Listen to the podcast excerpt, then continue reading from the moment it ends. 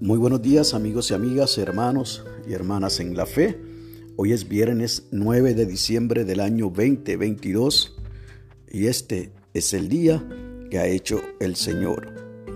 La lectura del aposento alto nos llega desde Carolina del Sur, en los Estados Unidos, por el señor Cassius Rue y ha titulado la misma Mi viejo comedero de pájaros.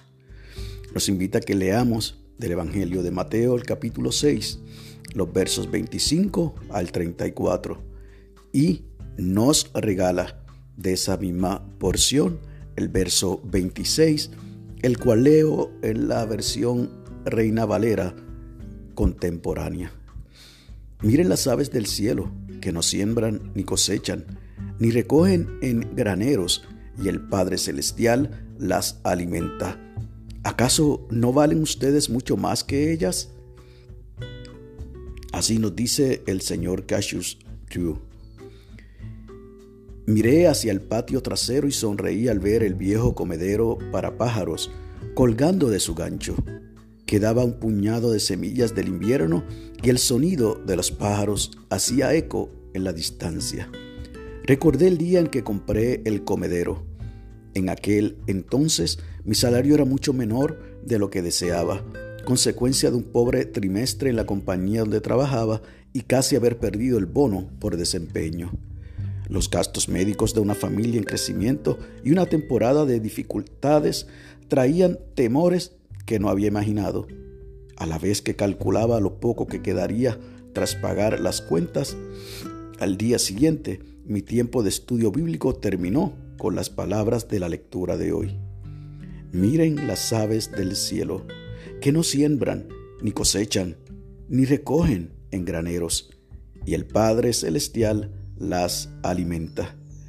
¿Acaso no valen ustedes mucho más que ellas? Las palabras llegaron a tiempo y decidí hacer dos cosas.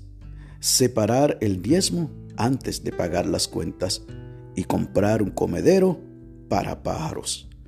Hoy, años más tarde, cuando todo parece incierto y difícil o acechan los problemas, el comedero me recuerda que soy más valioso que los pájaros que el Señor cuida y alimenta cada día.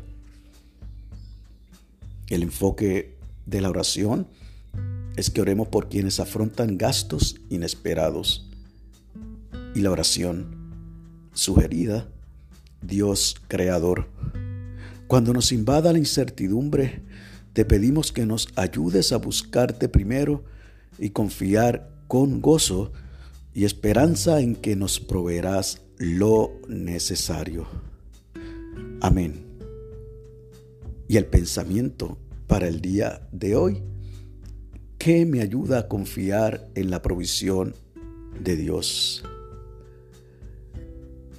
pues nos ayuda definitivamente el recuerdo de las muchas veces en que el Señor ha estado de nuestro lado, en las que hemos enfrentado situaciones similares o peores.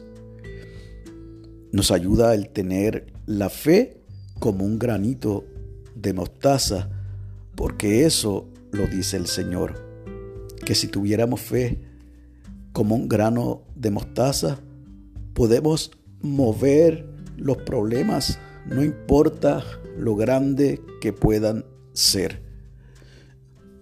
Y si Dios, creador del cielo y de la tierra, creador del universo, creador de la especie animal y de la especie humana, tiene cuidado de las frescas flores y también de los pajarillos, cuánto más lo tendrá por ti y por mí.